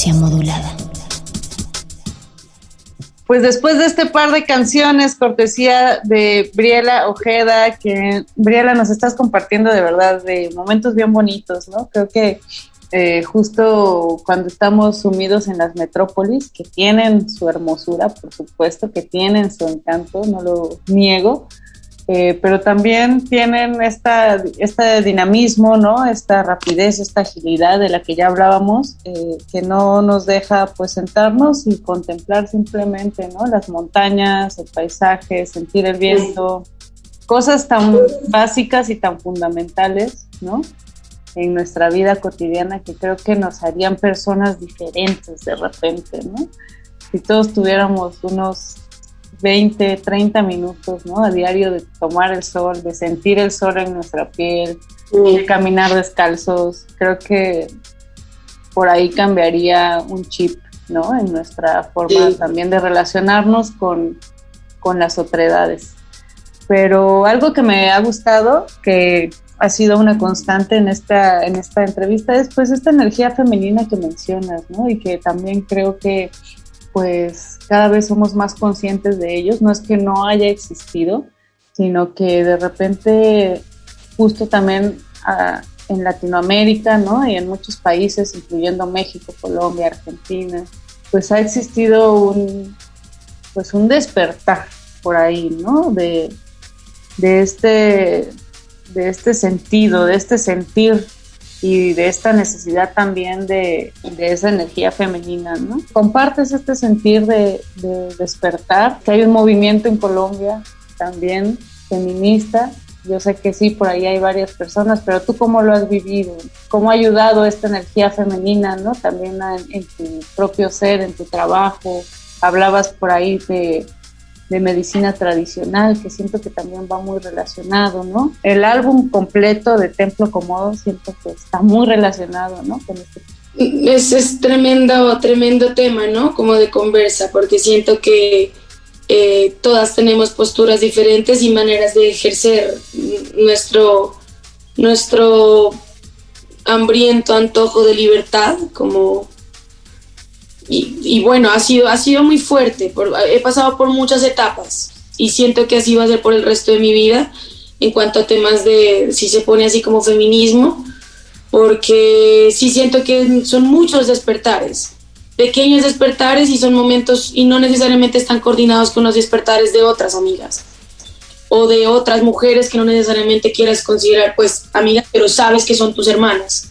Entonces, eh, sí ha sido como de, saber cómo, cómo manejo yo igual mi energía femenina, mi propia menstruación, eh, mi, el comprenderme a mí como semana a semana y saber que cada semana hay una etapa diferente y que en esa última etapa en la que todo pues es la propia sangre que cae, como cómo puedo yo igual limpiar el anterior mes que estuve pasando por todas las etapas, ¿no? Es como dejar ahí soltar por mes a mes y como eso igual tiene un impacto grandísimo en la carga emocional, en el en el entrego y devuelvo a la tierra todo aquel aprendizaje que me está dando, como mm, mis olores, em, como antes me daba asco, como ahora lo recibo con todo el amor, mi cuerpo, o sea, siento que por lo menos yo sí, siempre,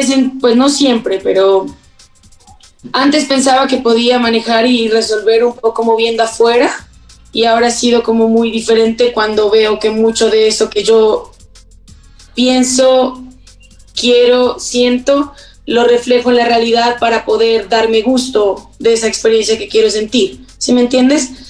Eh, y eso le da a uno una responsabilidad muy grande, porque la energía femenina es de creación también y no es únicamente de dar vida, es de hacer realidad. Entonces el darme cuenta que el hacer realidad también Em, pues depende de mí, como que, claro, la energía femenina se torna súper diferente. Em, sí creo que había estado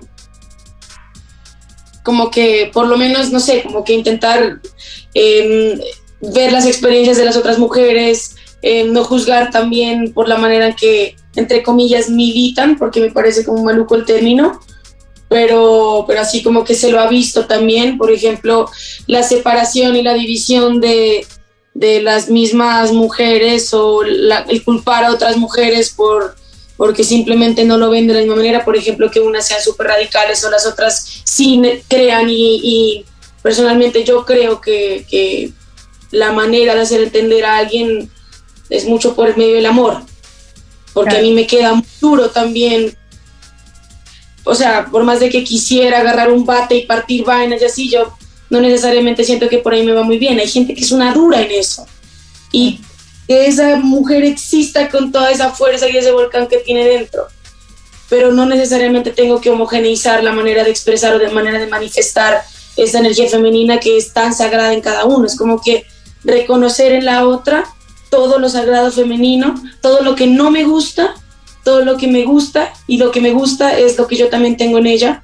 O sea, somos puros espejos, entonces sí ha sido un proceso muy de que darme cuenta que no es una cosa de dogmatizar y volverlo teórico, es como cómo lo vivo, cómo me sano, porque somos también medicina propia. Entonces como que ha sido mucho de recibir esa mujer medicina por medio de la existencia que ya de por sí es el caos, ¿no? Que, que, de por sí sí tiene, sí tiene un aspecto de destrucción en el mismo cuerpo. Sí, así como nosotras creamos, también nos, es, es una energía de destrucción, es como un cali, hay una destrucción que tiene que suceder para poder de paso, darle paso a lo siguiente. Pero si no está bien recibida esa energía de destrucción, pues es una destrucción con nosotras mismas. Entonces, darnos cuenta de la cantidad de úteros enfermos que hay eso me parte el alma. O sea, yo siento que hay, una, hay un componente importantísimo de toda esta lucha y es el, listo, dale lugar a la rabia, pero sánala. Porque si vas a estar incendiando casas ajenas, pero tu casa está en llamas, no entiendo. O sea, es como que estás llevando el fuego a toda parte. Y siento que lo primordial para, para nosotras en este momento es también acompañarnos a sanar, acompañarnos a, a, a también darle paso a lo siguiente, que, que, es como el entender por qué llegó toda esta experiencia traumática y, y nos llegó a mostrar cosas de nosotras que, que sabemos que tenemos como fuerza, como decisión, como capacidad de decir que no, como límites bien puestos. Eh, siento que igual tiene así, es como un rizoma igual esa pregunta, ¿no? De, de todo lo, de todos los aspectos en los que puede llegar a, a, a incidir pues la, el despertar femenino, el despertar de existencia, del amor, ya sea, porque siento que no solamente es despertar femenino, o sea, es por más de que la energía femenina está creando, como tú decías, que el linaje y el tejido ya está, no hay que crearlo, eso ya está. Entonces, al darle también volumen a eso, creo que muchas cosas que, como todos somos uno, pues como una cosa se mueve, todo se empieza a mover. Ya no estamos para seguir siendo así, tanto esclavos de, de un sistema en el que nos quiere tristes, apagados y pensando que no tenemos poder de creación. Entonces, siento que es un despertar como muy general, muchos despertarcitos en muchos centros diferentes. Claro, muy, muy colectivo, ¿no? Y bueno, ahorita recuerdo una ilustración que vi ahí en Instagram con esto que dices, Briela, que dice que me falte la teoría, pero nunca la empatía, ¿no? Entonces creo que por ahí va un poco pues el respeto a toda la multiplicidad de, de ideas, ¿no? De acciones, de voces que, que hay en, en, este movimiento, pero lo importante, como mencionas tú bien, es pues darnos cuenta que es algo colectivo, ¿no? Y ver qué es lo que nos une y, y no qué es lo que nos separa, porque al final de cuentas diferentes siempre vamos a ser, pero aquello que nos une, que nos hace seres humanos, que nos hace reflejarnos, como mencionas, ¿no? En los ojos de los otros, de los otros, es lo que pues, nos hará cambiar como humanidad. Estamos en un punto de inflexión, mm. yo, en un momento de transición en el que pues podemos todavía recuperar, ¿no? Esa humanidad que está dentro de, de nosotros para construir cosas mejores. Entonces, pues Vamos a escuchar, si te parece, Auriela, las siguientes dos canciones que has elegido. Si no me equivoco, Trompo Sarandengue de Sol Barniz y Pueblito de la Muchacha. Me gusta la recomendación de Colombia, también me gusta el contraste, ¿no? Entre un poco tradición y las nuevas narrativas que se están generando. Y también dejamos, pues, en los oídos de quienes nos están escuchando los comentarios, ¿no? Acerca de este bloque que nos presenta Abriela Ojeda. Esto es playlist de resistencia modulada. Regresamos.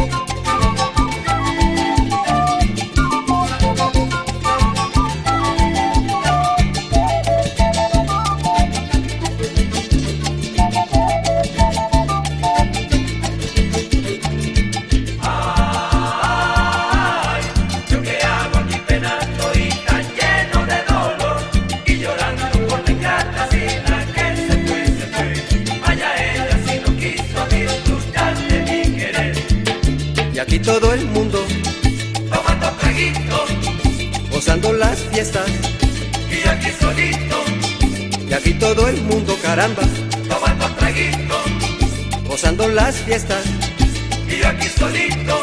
Yo me quito porque me la quito la pena bailando con todos ustedes. Y que vivan las fiestas, carajo, que aquí lo que sobra es traguito y mujeres. Y me dejo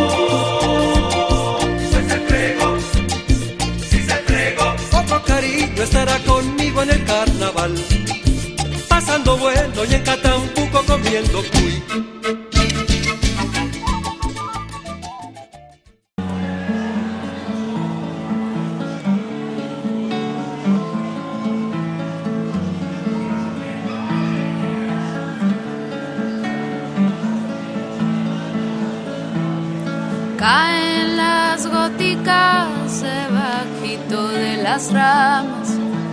Canta el pajarito, suena la mañana, hablan las montañas de la tierra donde vivo. Y el río me canta, y el río me levanta, y el río me canta, y el río me levanta.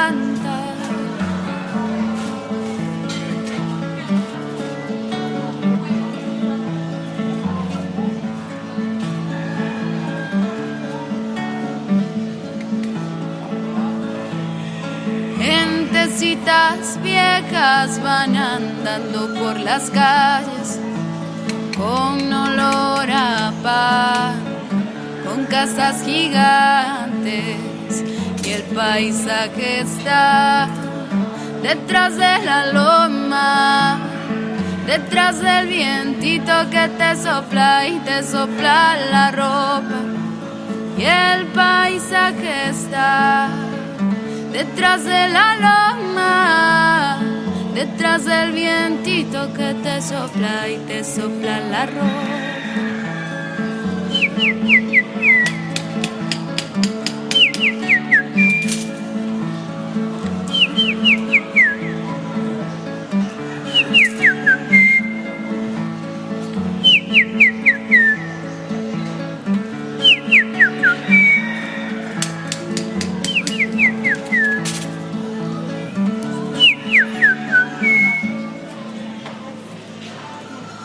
Resistencia modulada.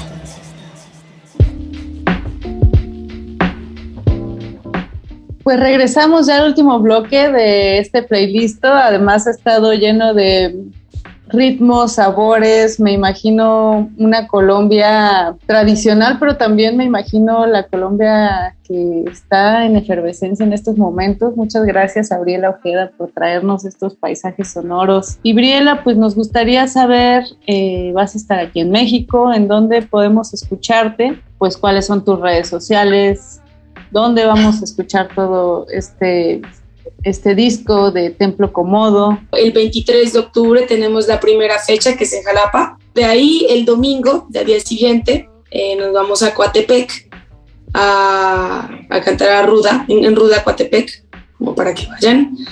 De ahí nos vamos para el Foro del Tejedor, a Ciudad de México. Y el sábado 6 de noviembre eh, voy a estar en Pachuca, esas son las fechas que hasta ahora tenemos, por ahí seguramente creo que el 29 va a salir otra fecha en Ciudad de México, pero todo depende de, de la recepción, de, de, de, qué pasa y pues nada, de ahí ya será como la magia del... Y en tus redes sociales, Briela, te podemos encontrar como... Como Briela Ojeda. Briela. O sea, el nombre, nombre es Gabriela, entonces le quitan el Ga y queda Briela Ojeda. Entonces sí, ahí me pueden encontrar en, en Spotify si quieren escuchar las canciones, eh, si no logran estar en el lugar, pues nada, que igual las canciones sí logren estar en su lugar. Eh, pueden encontrar también en YouTube Briela Ojeda o en Instagram Briela Ojeda, en todas Briela Ojeda. Perfecto, pues muchísimas gracias, te esperamos aquí, además te va a encantar porque toca, te va a tocar vivir la celebración de Día de Muertos aquí sí. en México, que es una locura ya nos contarás, te esperamos pronto también de, vuelta aquí en los micrófonos de resistencia modulada y pues nada, el mejor, el mejor, el mejor de los éxitos para esta gira aquí en nuestro país. Briela Ojeda, muchas gracias. Muchas gracias, Mónica, qué hora tan, tan, tan, tan provechosa. Qué buenas preguntas, la verdad. Gracias. Pues nos despedimos de este playlist. Recuerden que el día de mañana Resistencia Modulada a partir de las 8 de la noche con Muerde Lenguas. Tenemos de retinas, programación de calidad en esta su barra juvenil de preferencia. Mi nombre es Mónica Sorros Hernández y me despido de esta manera con dos canciones de este disco que además hemos estado platicando. Vamos a escuchar Doña Justicia y Liviana de Briela Ojeda. Refresquen sus oídos, tómense un shot de menta para ese cerebro inquieto. Esto es Playlisto, esto es Briela Ojeda, esto es el disco Templo Comodo. Hasta mañana. Las estrellas escriben las corazonadas son como escarcha cuando diamantes quieres encontrar. Son como escarcha cuando diamantes quieres encontrar.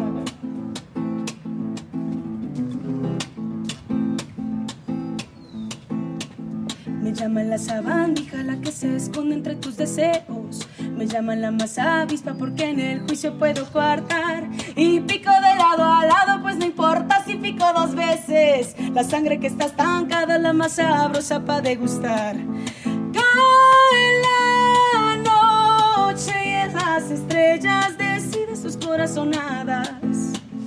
Ni miedo son como escarcha cuando diamantes quieres encontrar.